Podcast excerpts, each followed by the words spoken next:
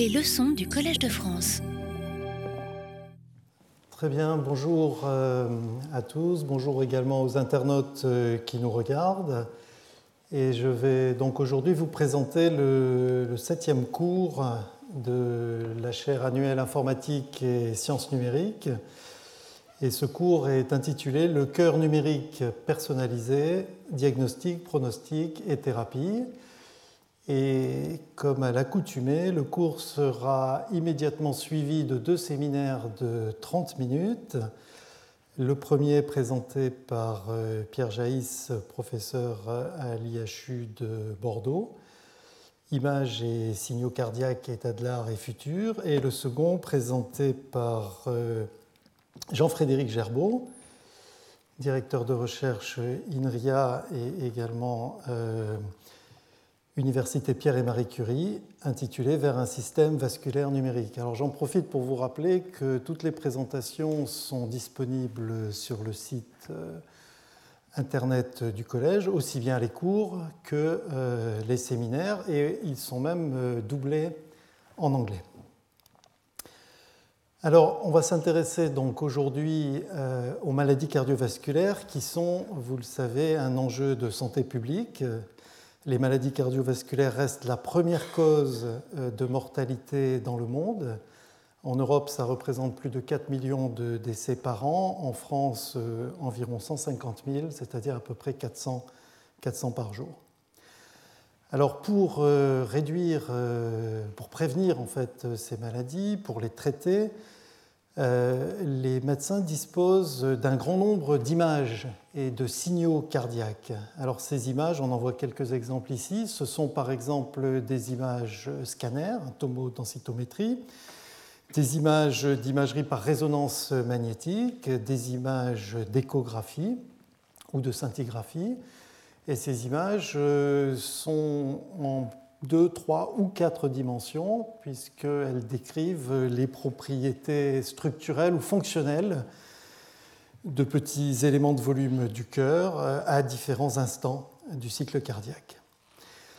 Alors, en plus de ces images, euh, disons, classiques hein, qu'on a vues dans les cours précédents, euh, on a également accès à des images d'une autre nature. Ce sont des cartes, des cartographies électriques qui peuvent être aussi en plusieurs dimensions. Alors il y a l'électrocardiogramme, le vectorcardiogramme, pardon, et puis également des cartes de potentiel qui peuvent être reconstruites euh, à l'intérieur euh, des ventricules par voie endovasculaire ou bien euh, à la surface du cortex avec par exemple cette veste d'électrode qui est utilisée à l'IHU de Bordeaux.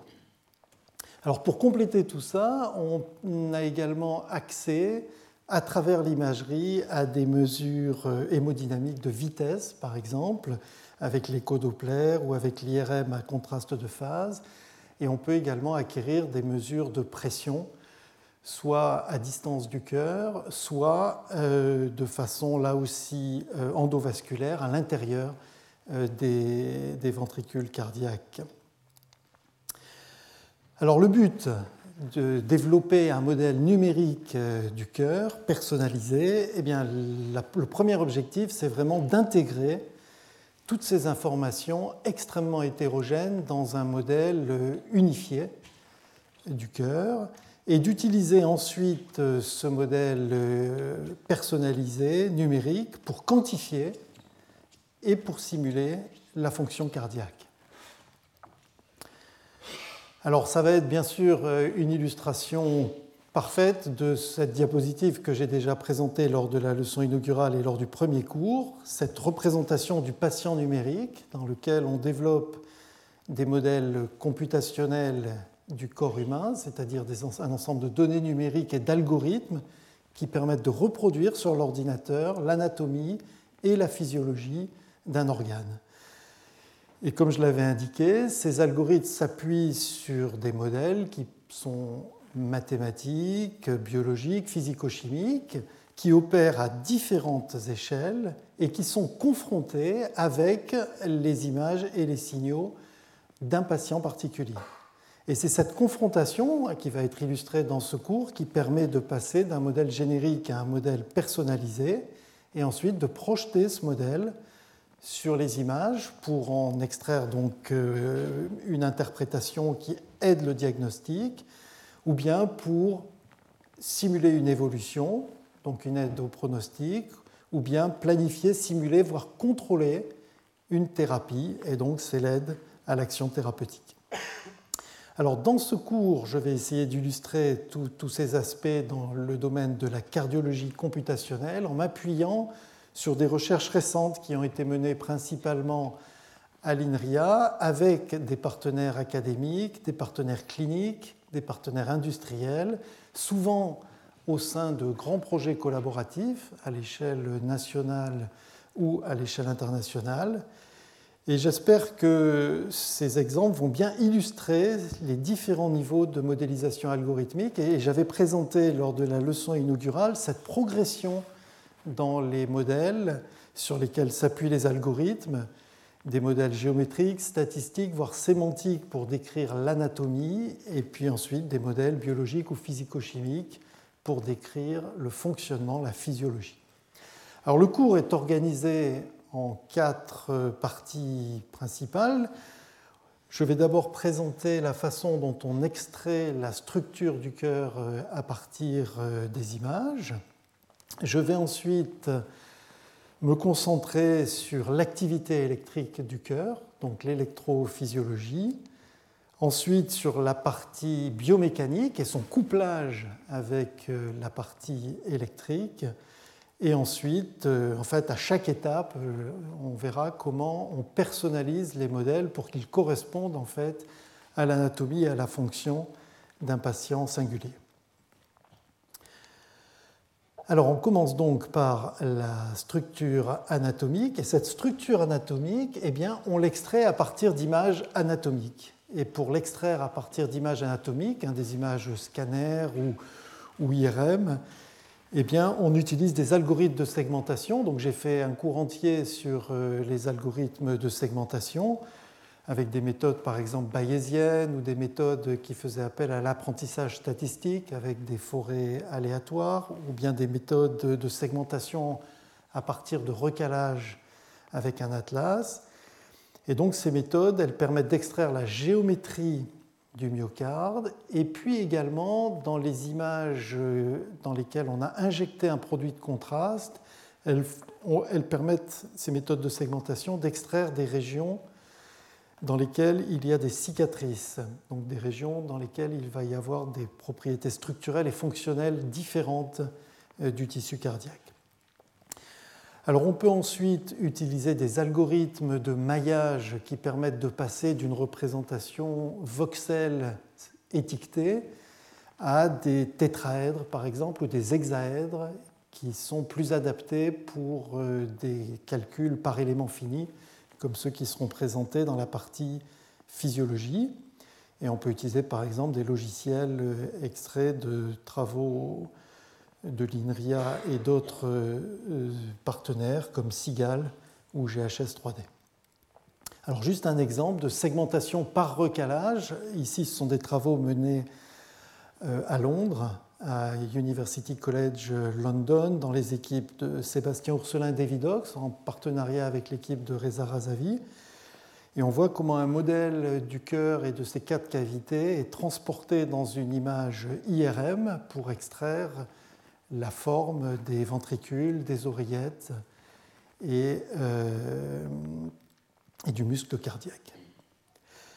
Alors il y a une donnée qui est très importante pour la suite, c'est euh, la structure, l'organisation des fibres cardiaques, qui joue un rôle absolument essentiel à la fois dans l'activité électrique et dans l'activité mécanique du cœur. Dans l'activité électrique, parce que la propagation des ondes électriques est très anisotrope, elle est privilégiée dans la direction des fibres cardiaques. La vitesse de propagation peut être jusqu'à trois fois supérieure dans cette direction par rapport au plan transverse. Et puis mécanique, bien sûr, puisque c'est la contraction des fibres dans la direction des fibres qui entraîne le mouvement du cœur. Alors, les études histologiques révèlent une invariance euh, de l'organisation des fibres une invariance globale avec des variations limitées entre individus pour des cœurs sains sur des cœurs humains. En fait, cette propriété est vraie pour euh, les cœurs euh, de mammifères avec des variations euh, entre les espèces. Et des formules analytiques ont été développées pour prédire l'orientation des fibres en fonction de la position dans le myocarde.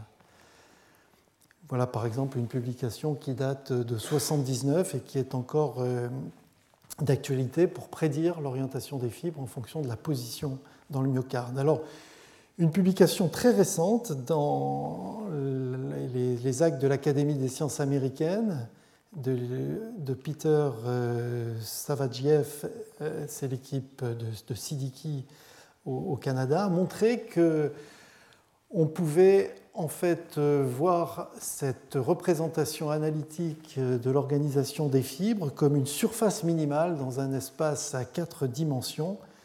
Il s'agit d'un hélicoïde généralisé x, y, z et θ de x, y, z, où θ de x, y, z est donné par une formule qui fait intervenir trois courbures, kt, kn et kb, qui sont des courbures calculées à partir du trièdre de Freinet que l'on peut calculer le long de chacune euh, des fibres cardiaques.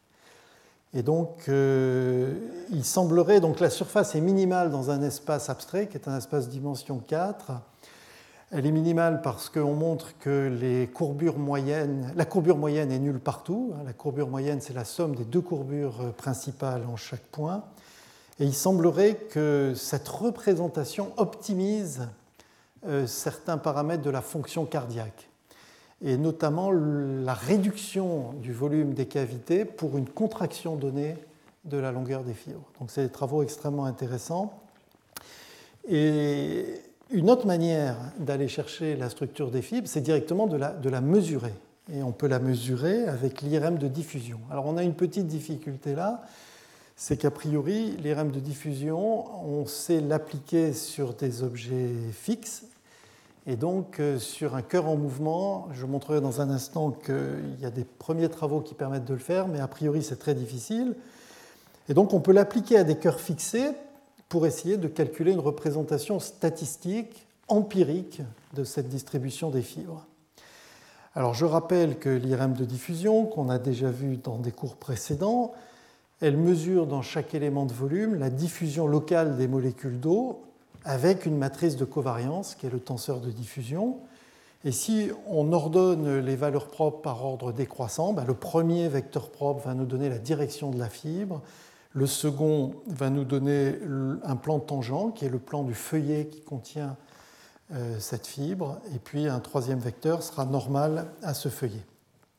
Alors j'ai montré à l'occasion du troisième cours qu'on pouvait, à partir d'une base de données d'IRM euh, sur une base de données de cœur fixé, si on disposait à la fois de l'IRM anatomique et de l'IRM de diffusion, eh bien, on pouvait calculer un atlas statistique euh, de la distribution des fibres. J'ai montré qu'il fallait faire ça de façon rigoureuse, en introduisant une métrique riemannienne à la fois entre les difféomorphismes qui sont utilisés pour recaler les images et aussi pour comparer des tenseurs, des tenseurs de diffusion. Pourquoi? Parce que aussi bien les difféomorphismes que les tenseurs n'appartiennent pas à des espaces vectoriels et que lorsqu'on veut calculer des distances, faire des moyennes, calculer des covariances, eh bien, il faut se placer dans un bon espace. Alors, dans le cadre de la thèse d'Hervé Lombard et de Jean-Marc Perrat, par exemple, un atlas moyen des fibres, une mesure de la variabilité de ces fibres a été calculée. Et donc, on dispose euh, d'une cartographie qui est d'ailleurs calculée dans un espace euh, défini par euh, l'AHA. L'AHA, c'est l'Association américaine de cardiologie. Et pour chacun des territoires vasculaires définis par cette association, eh bien, on a une représentation statistique de la distribution des fibres.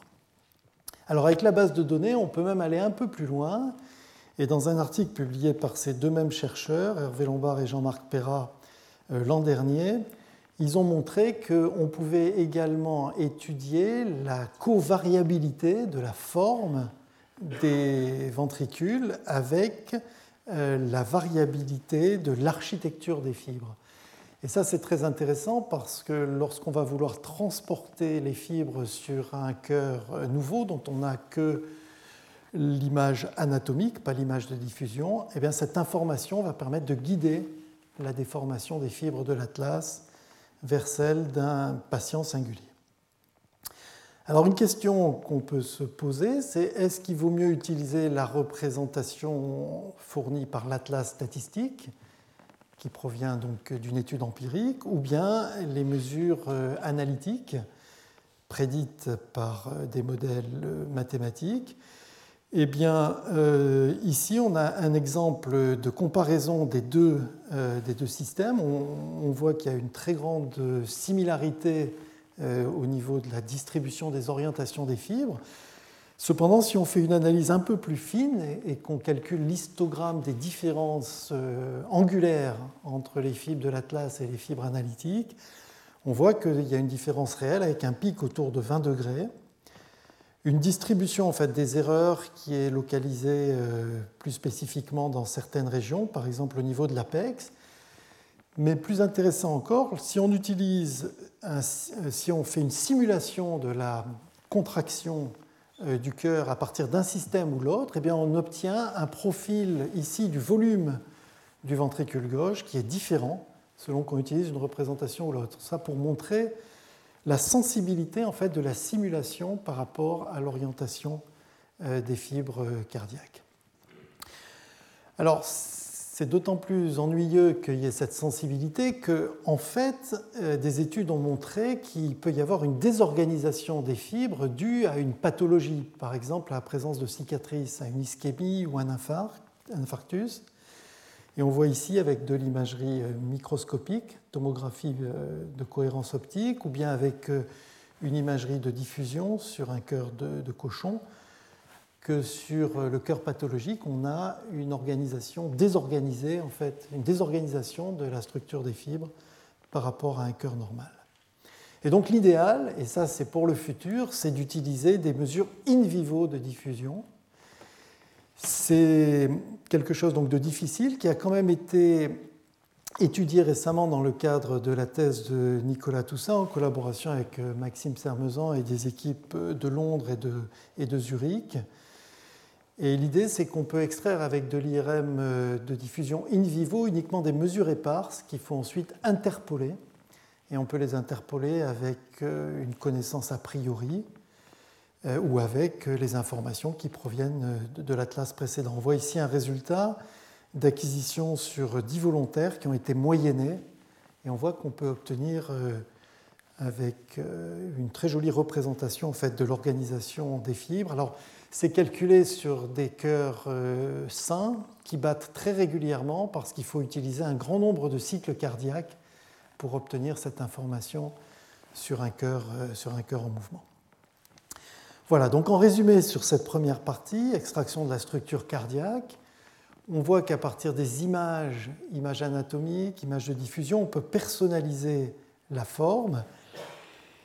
On peut prendre en compte la présence de cicatrices avec de l'imagerie avec un produit de contraste. Et la structure des fibres, eh bien, elle est transportée sur la forme personnalisée du patient, soit à partir d'un atlas empirique, soit en utilisant une formulation analytique, soit à partir de mesures in vivo éparses, et dans l'idéal, dans le futur, probablement par une combinaison des trois, premiers points. Alors, une fois qu'on a construit donc une représentation anatomique euh, du, cœur, eh bien, il faut maintenant lui donner vie. Et pour lui donner vie, la première étape, c'est de simuler l'activité électrique. Alors, on voit ici euh, une représentation symbolique de la fonction électrique du cœur. On a le nœud sinusal qui est le pacemaker naturel du cœur qui entraîne une dépolarisation régulière des oreillettes. Lorsque la dépolarisation des oreillettes atteint le nœud auriculo-ventriculaire, à travers un faisceau qui s'appelle le faisceau de His, le signal électrique est transmis simultanément à l'ensemble des deux ventricules pour assurer leur dépolarisation synchrone. Alors, on passe donc maintenant de l'anatomie à la physiologie computationnelle. Et, les algorithmes qui étaient fondés sur des modèles géométriques, statistiques, voire sémantiques du corps humain, ne permettent pas de simuler la, la fonction cardiaque. Et donc à partir de maintenant, il faut introduire des modèles biophysiques pour analyser et simuler d'abord l'activité électrique et ensuite l'activité mécanique du cœur. Alors il y a de très nombreux modèles, depuis les modèles pionniers de Denis Noble à Oxford, qui ont été proposés par exemple pour modéliser euh, l'activité électrique du cœur, et ceci dans des projets internationaux comme le projet Physium, dont Peter Hunter viendra nous parler euh, le 24 juin lors du colloque, et du consortium plus récent VPH pour Virtual Physiological Human, qui a été construit à l'échelle européenne.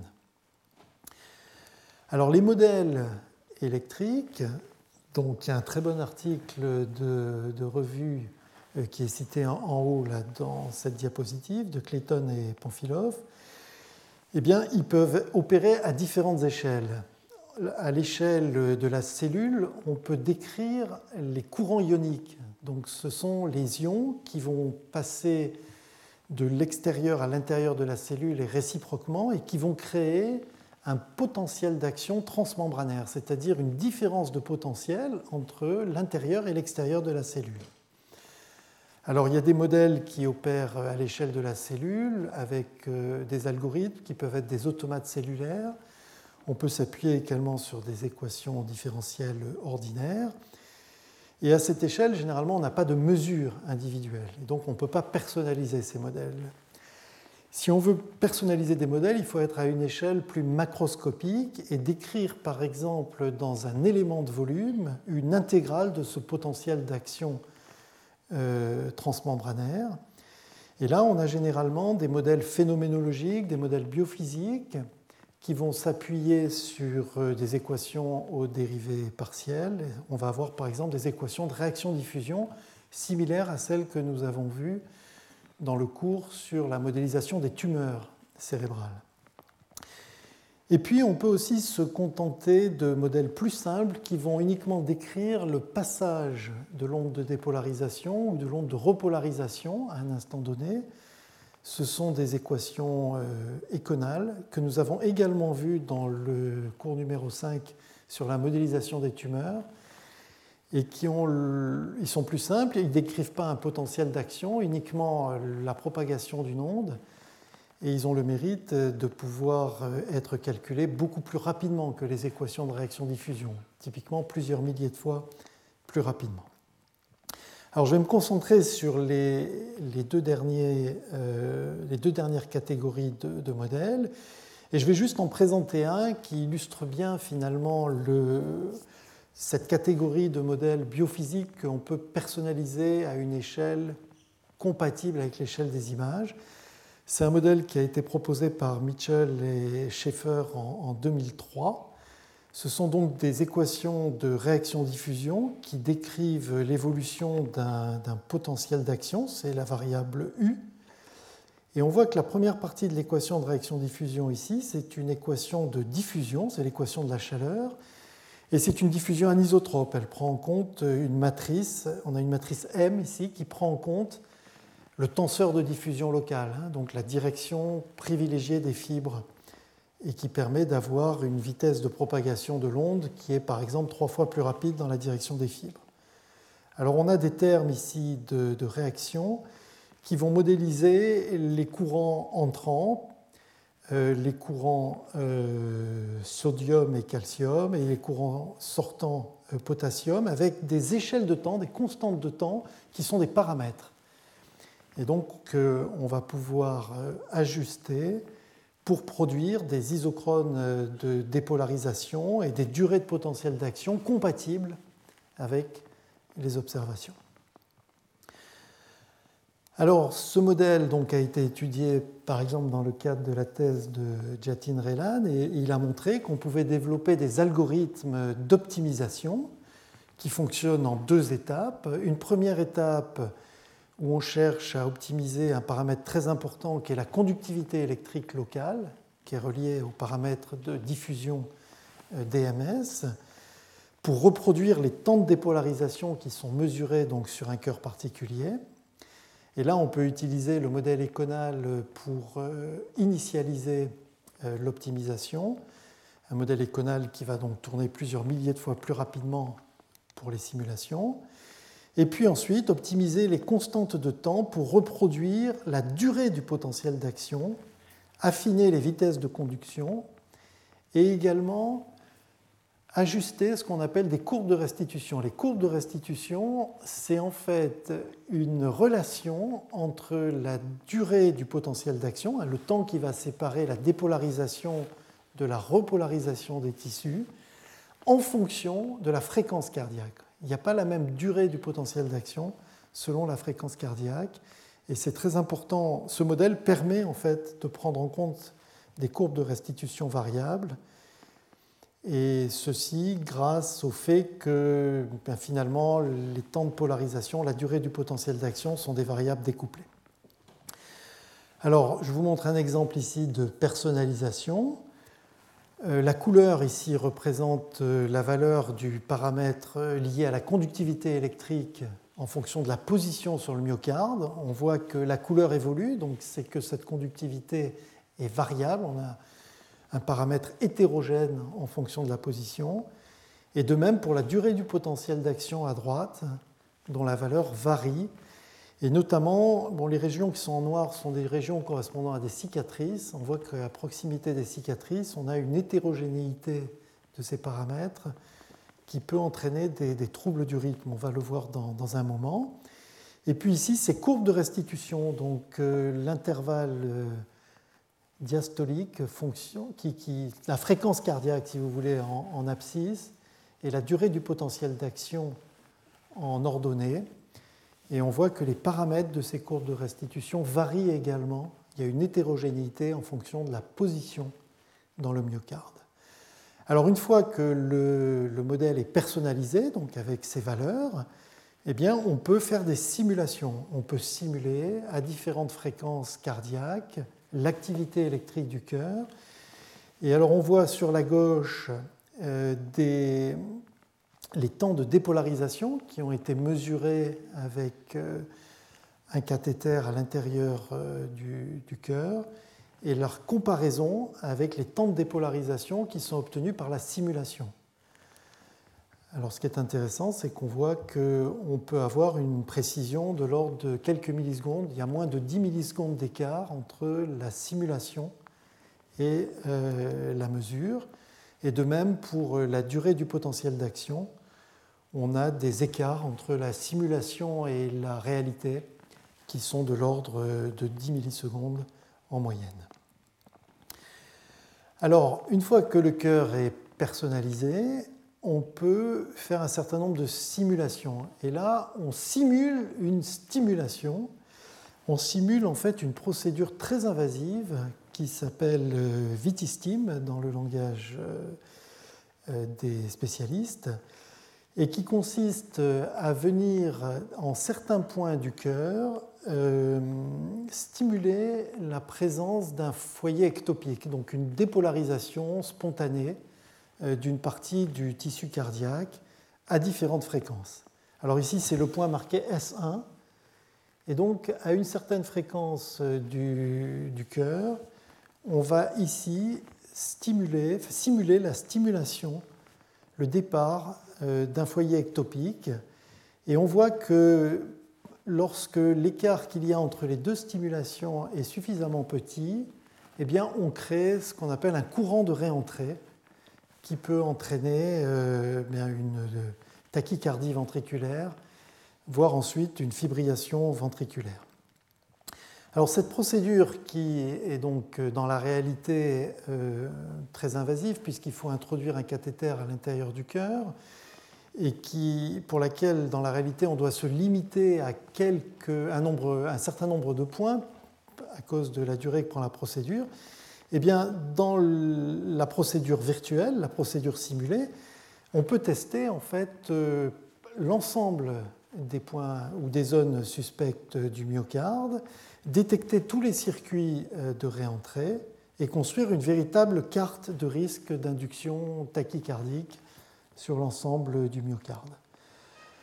Ces points fournissent ensuite des cibles privilégiées pour une procédure d'ablation thérapeutique.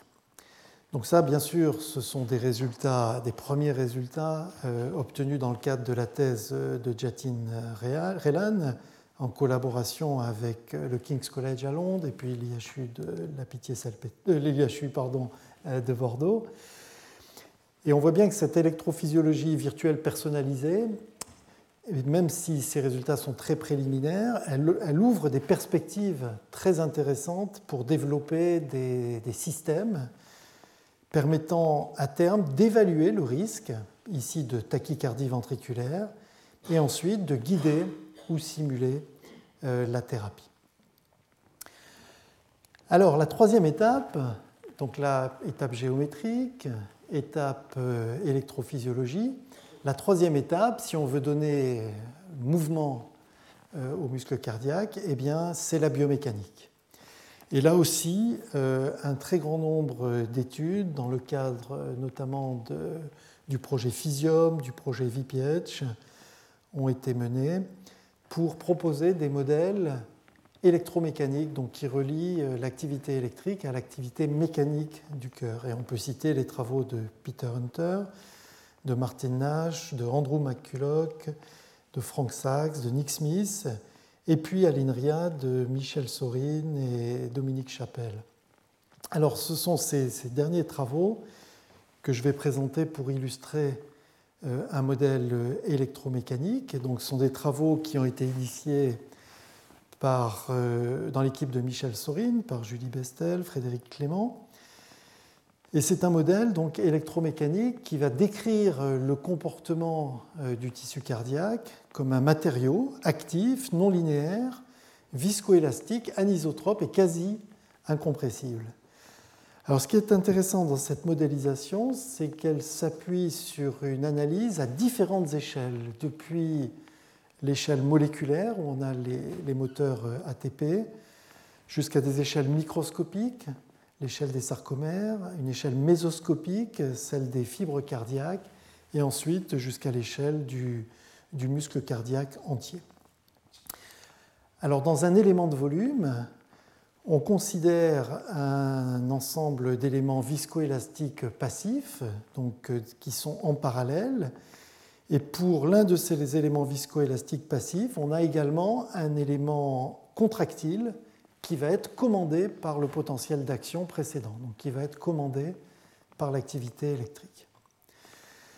Alors, ce modèle euh, se ramène à des équations aux dérivées partielles qui sont calculées dans chaque élément de volume et qui permettent de relier le potentiel d'action avec une force appliquée localement dans la direction des fibres et qui crée une contraction des fibres et qui modifie également la raideur euh, de ces fibres.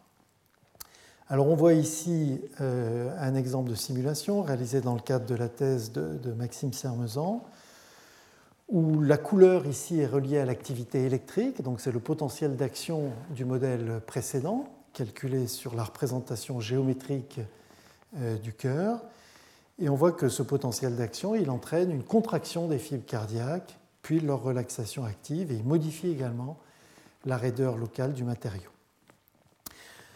Alors, les algorithmes prennent en compte également des phases physiologiques du cœur. J'y reviendrai, mais il y a quatre phases principales remplissage, contraction, éjection et relaxation. Et pour deux de ces phases, qui sont marquées en rouge ici, les valves cardiaques sont fermées et les ventricules donc, euh, on doit imposer une contrainte de mouvement isovolumique des ventricules, puisqu'il n'y a aucun mouvement de sang qui rentre ou qui sort de ces ventricules lorsque les valves sont fermées. Alors ce modèle permet de simuler par exemple un cœur sain et on retrouve euh, des caractéristiques du mouvement, notamment dans la direction longitudinale, il y a un raccourcissement entre l'apex et la base. Dans la direction radiale, on observe bien un épaississement euh, de la paroi euh, du cœur. Et puis, si on regarde le mouvement circonférentiel, on observe cette euh, torsion qui est caractéristique et qui est défini en fait par un mouvement de rotation de sens inverse entre la partie apicale du cœur et puis euh, la partie euh, qui se trouve près de la base. Alors, on a accès à des variables physiologiques puisqu'on a combiné un modèle anatomique avec euh, un modèle physiologique. On a accès à des variables donc électriques, le potentiel d'action, mais on a accès aussi à des mesures de pression, pression dans les ventricules, pression dans la horte et volume du ventricule. Alors avant de passer à la personnalisation de cette étape, hein, la dernière étape, l'étape mécanique, eh bien, regardons un peu quels sont les paramètres clés de ce modèle, hein, le modèle de Bestel, Clément et Sorine. En fait, ce qui est remarquable, c'est qu'il y a un nombre limité de paramètres. On a typiquement euh, des paramètres liés à la contractilité des sarcomères, et il suffit de trois paramètres euh, pour cela. L'élasticité de la matrice extracellulaire, également trois paramètres. On a des paramètres qui sont liés ici à la dissipation de l'énergie dans la partie viscoélastique. Et puis deux paramètres pour décrire l'élasticité de la, de la titine. Donc en gros une dizaine de paramètres globaux pour décrire ce modèle biomécanique si les paramètres sont constants, bien sûr, sur l'ensemble du myocarde. Alors il faut rajouter à, ces paramètres quatre paramètres qui vont décrire euh, la pression dans le système vasculaire.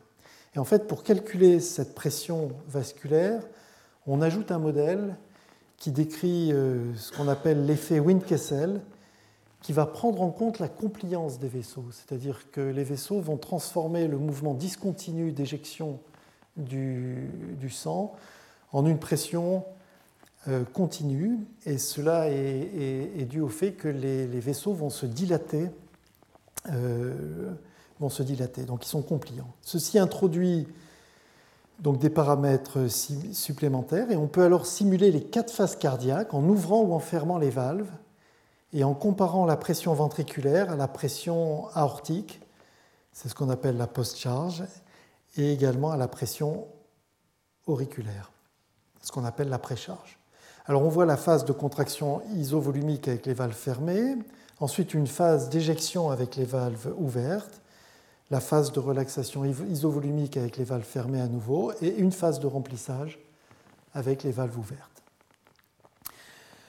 Alors, comment fait-on pour personnaliser ces 14 euh, paramètres liés au modèle biomécanique? Alors, il faut des données pour l'instant euh, très riches, donc des données d'imagerie, typiquement euh, imagerie par euh, résonance magnétique, et puis également des données euh, de pression et des données d'électrophysiologie qui, pour l'instant, sont acquises de façon invasive par voie endovasculaire.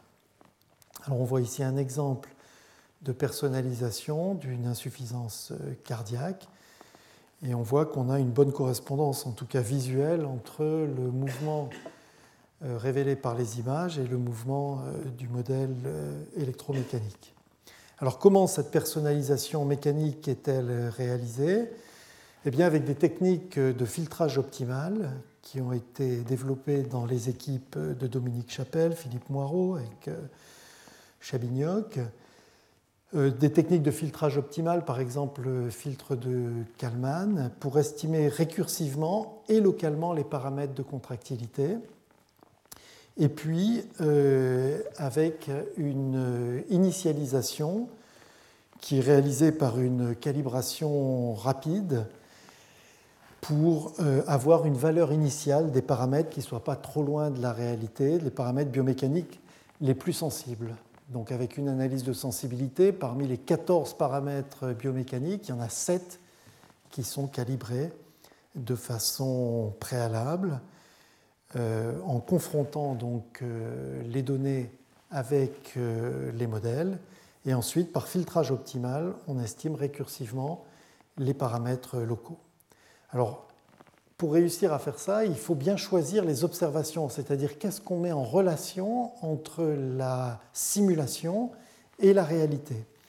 Et là, les observations, ce sont des volumes régionaux qui sont définis donc euh, par l'AHA, qui sont définis à partir euh, du barycentre du ventricule gauche. Et on a 17 petits volumes qui viennent s'appuyer sur 17 territoires vasculaires du ventricule gauche. Et c'est l'évolution de ces volumes régionaux qui est confrontée entre la simulation et la réalité, et qui permet d'optimiser les 17 paramètres de contractilité locale après la calibration des 7 euh, paramètres globaux. Alors on voit ici euh, les courbes correspondant à ces volumes régionaux, ces 17 volumes régionaux qui sont mesurés à gauche à partir des images et qui sont euh, simulés à droite à partir du modèle personnalisé. Alors, les questions qu'on peut poser à ce type de modèle, c'est est-ce qu'il y a une valeur diagnostique?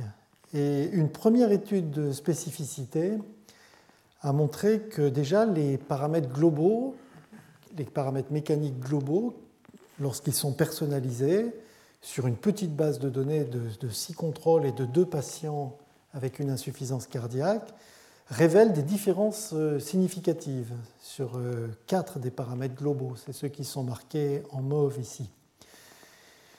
Donc ça, c'est déjà une première euh, réponse qui va dans le sens d'une possible valeur diagnostique de ces paramètres. Et une autre étude de spécificité réalisée sur une autre base de données impliquant 8 contrôles et 3 cas pathologiques a observé les 17 paramètres de contractilité locale. Et là, cette étude, elle révèle des valeurs de contractilité locale qui sont différentes dans les cas pathologiques par rapport au contrôle, soit parce qu'elles sont significativement inférieures, donc une contractilité moins importante, soit parce qu'il y a une dispersion de ces valeurs beaucoup plus importante que sur les contrôles.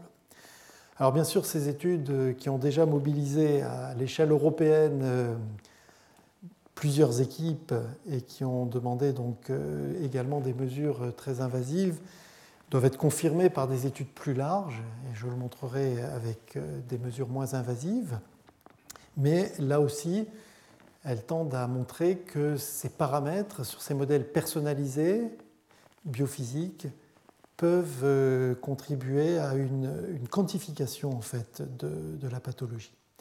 Alors une autre question qu'on peut poser, c'est est-ce que le modèle biophysique a une valeur prédictive? Est-ce qu'il permet par exemple de prédire les effets d'une resynchronisation par euh, stimulation biventriculaire ce qu'on appelle euh, CRT en anglais, Cardiac Resynchronization Therapy? Et actuellement, environ 30% euh, des implantations des stimulateurs biventriculaires sont sans succès pour le patient. Et donc on peut se demander si avec la simulation, on pourrait soit mieux prédire l'absence de, résultats, soit au contraire mieux régler en fait les paramètres du stimulateur pour avoir de meilleurs résultats. Alors on voit juste ici un exemple euh, sur euh, la personnalisation géométrique et électrique, donc sur un cas d'insuffisance cardiaque avec un bloc de branche gauche qui crée donc une disparité, une désynchronisation de la, euh, de la contraction. Donc on voit ici la personnalisation géométrique, l'introduction des cicatrices, le transport de l'atlas de fibres cardiaques, la personnalisation de la conductivité électrique et enfin la personnalisation euh, de la composante biomécanique. Alors on voit ici, donc avant la thérapie, on observe la dysynchronie entre le ventricule droit qui est à gauche et le ventricule gauche. Alors si j'arrive à amener la souris, peut-être je vais montrer avec ça. On voit ici qu'on a d'abord une dépolarisation du ventricule droit, puis une dépolarisation du ventricule gauche. Et puis ici, on simule une resynchronisation. Donc on a maintenant une dépolarisation synchrone des deux ventricules. Et on peut euh, calculer l'évolution d'un paramètre fonctionnel qui est la dérivée de la pression ventriculaire au cours du temps. On voit que la dérivée de la pression ventriculaire avant la resynchronisation est limitée et que, pardon, elle est, euh, elle est nettement améliorée de plus de 30% après euh, la resynchronisation. Donc là, on a une bonne correspondance entre la simulation qui est en bleu et la mesure qui est effectivement euh, réalisée qui est en, rouge. Alors ce genre d'étude a été mené uniquement sur deux patients. On voit ici sur un patient, pour plusieurs configurations des sondes, la comparaison de la simulation avec la mesure. Et on voit qu'il y a une bonne correspondance entre la prédiction qui est faite par le modèle et la mesure qui est faite ensuite euh, sur la patiente.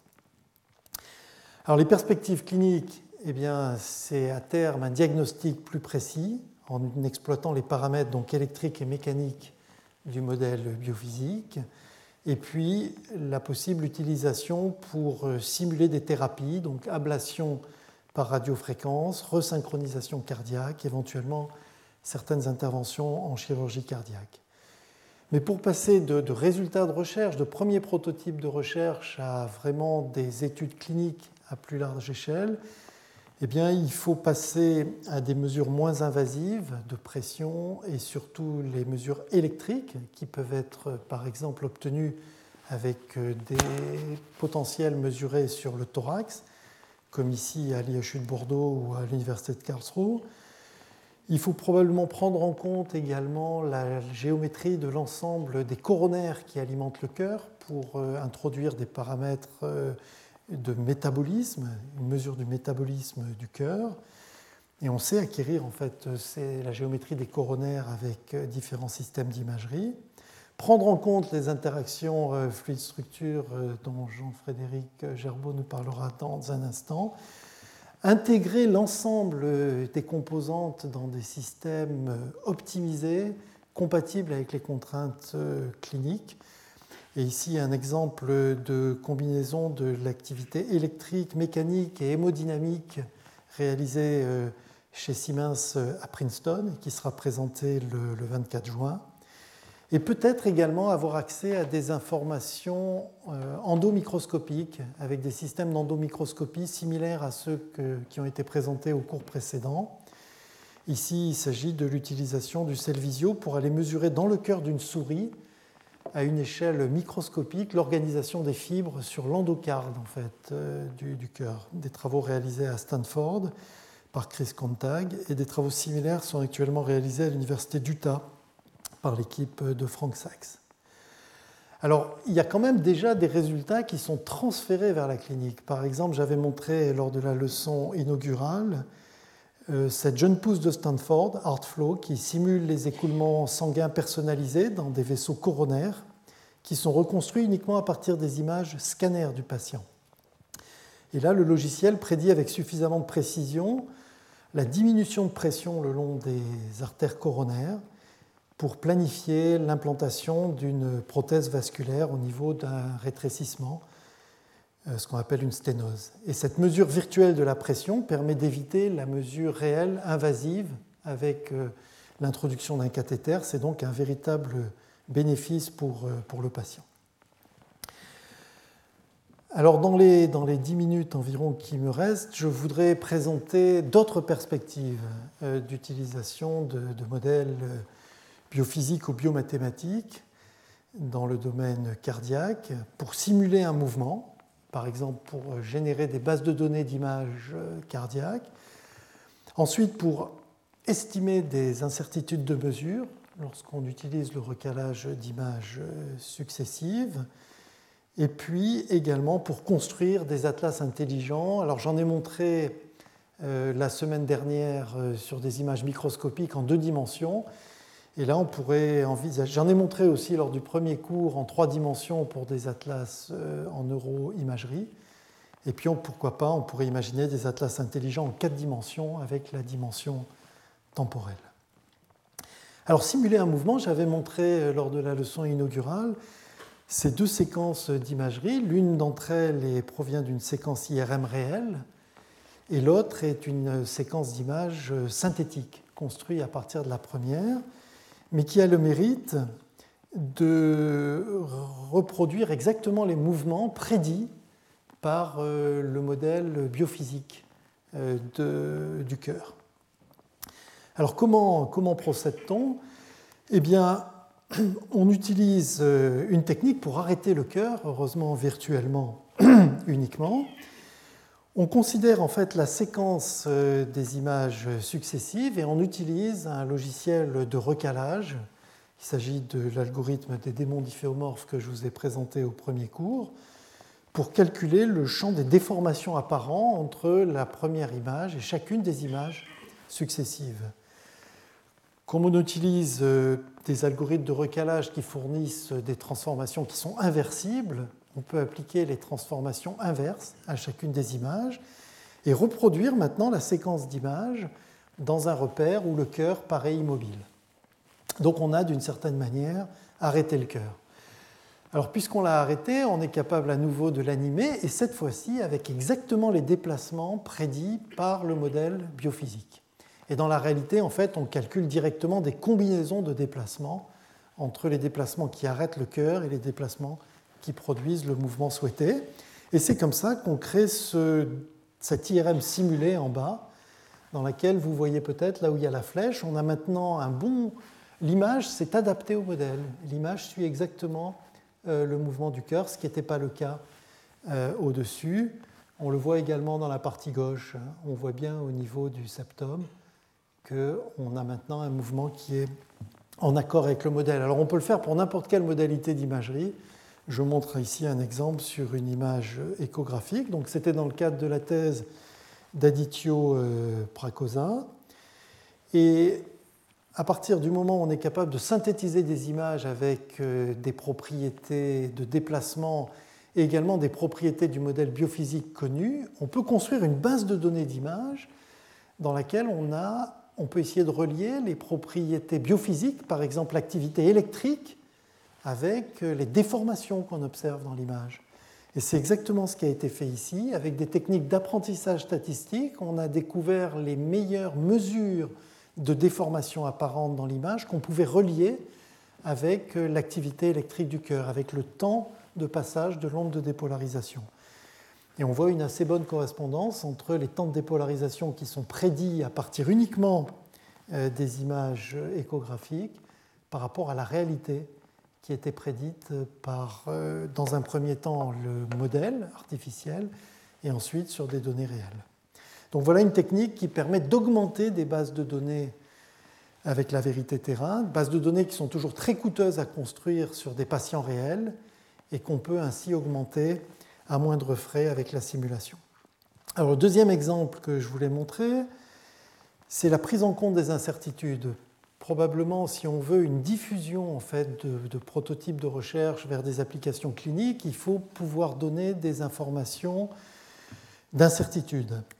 Et donc, dans le cadre de la thèse actuellement de Loïc Le Folgoc, dans le cadre du recalage d'images, eh bien, on essaye de transformer la vision euh, du recalage, qui est une vision d'optimisation que j'ai présentée euh, précédemment, où on cherche à optimiser une mesure de ressemblance entre l'image déformée et l'image cible, tout en préservant une bonne régularité de la déformation, pas trop s'éloigner de l'identité, eh bien vers une vision duale qui est plutôt un problème d'inférence statistique inspiré de la physique, où on va calculer des exponentielles négatives de ces énergies euh, pour se placer dans un cadre où on mesure plutôt une probabilité a posteriori d'avoir un certain déplacement f et qui va dépendre euh, d'un terme qu'on peut interpréter comme une vraisemblance. C'est la ressemblance entre les, images déformées qui l'animent et puis une distribution a priori qui va être liée à la distance par rapport à, l'identité. Alors l'intérêt de cette formulation statistique, c'est qu'on peut se placer dans des espaces mathématiques euh, et des espaces de fonctions qui ont des bonnes propriétés. Ici, des espaces de Hilbert à noyau reproduisant, et qu'on va approximer par un dictionnaire fini, redondant, multi-échelle euh, de fonctions W. Et en transformant le, recalage hein, qui était décrit par des champs de déformation a priori de dimension euh, infinie par une représentation W euh, finie, eh bien l'avantage c'est qu'on va pouvoir utiliser des algorithmes permettant de calculer l'espérance de cette nouvelle représentation W, de calculer sa covariance. Et ces algorithmes, c'est des algorithmes de régression bayésienne parcimonieux, donc qui vont réduire de façon importante la dimension. Alors la mesure de la covariance, eh bien, on va la relier à une mesure d'incertitude sur le déplacement. Et ces bases de fonctions qui sont en fait euh, gaussiennes, eh elles permettent d'échantillonner de façon très simple l'espace des déplacements et de calculer de façon empirique, par exemple, des quantités qui dépendent du, du recalage. Par exemple, de calculer le volume de la cavité cardiaque au cours du temps pour différentes valeurs du recalage, et donc d'estimer une incertitude autour de ces quantités. On voit ici un exemple. Donc, ce seront des travaux qui seront présentés à MICA et au MIT en, septembre prochain. Eh bien, on a la possibilité d'estimer en fait une zone, un intervalle de confiance à 95% du volume de la cavité cardiaque, de son évolution, lorsqu'on suppose que ce volume il est calculé uniquement à partir des recalages successifs dans les images successives. Donc on part d'un premier volume, les volumes suivants sont uniquement estimés par recalage et on a une mesure d'un intervalle de confiance. On peut également estimer une incertitude de position lorsqu'on transporte par exemple une segmentation de la première image vers les images suivantes. Eh bien on retrouve que l'incertitude de position elle est plus grande dans la direction tangente au contour que dans la direction orthogonale au contour. C'est une propriété bien connue en vision par ordinateur. Ça s'appelle la propriété de l'ouverture. Alors le dernier exemple que je voulais montrer avant de, conclure, c'est la construction d'atlas intelligents en quatre dimensions. Imaginez qu'on vous présente euh, trois images de, cœur en mouvement et qu'il faille euh, fournir un diagnostic euh, sur ces séquences. Donc on va exploiter deux choses. On va exploiter la forme du cœur et également son mouvement pour déterminer par exemple qu'on a un cœur normal, qu'on a une insuffisance cardiaque et qu'on a un cœur euh, post-infarctus. Alors l'idée ici, eh c'est d'essayer de définir une métrique qui prenne en compte à la fois la forme et le mouvement pour, dans une grande base de données d'images qui sont déjà interprétées par des experts, projeter l'ensemble de ces informations dans un espace de dimension plus petite dans lequel la, métrique est préservée le mieux possible. On appelle ça la variété des images, j'en ai déjà parlé. Et on peut ensuite projeter donc les cœurs à étiqueter dans cette base de données déjà étiquetée par des experts et utiliser l'information de proximité pour guider un diagnostic. Voilà, donc ce sont des travaux qui sont menés actuellement par Yann Marghetta et et Hervé Lombard. Alors je vais terminer sur cette vidéo de l'immersion d'un cœur numérique personnalisé autour duquel deux Jedi qui sont ici aujourd'hui, Maxime Sermezan et Hubert Cochet, eh bien, peuvent euh, étudier à loisir euh, cette euh, représentation numérique animée pour étudier la forme et la fonction et éventuellement une stratégie thérapeutique. Voilà, donc euh, le colloque du 24 juin, euh, auquel je vous encourage de participer, reviendra sur ces aspects donc, euh, de modèle du cœur, notamment à travers les exposés de Daniel Ruckert, de Peter Hunter que j'ai cité, de Jim Duncan et également de Dorine Komanichou. Et puis nous allons maintenant écouter les exposés donc, euh, de Pierre Jaïs et Jean-Frédéric Gerbeau. Je vous remercie pour votre attention. Retrouvez tous les contenus du Collège de France sur www.colège-2-france.fr.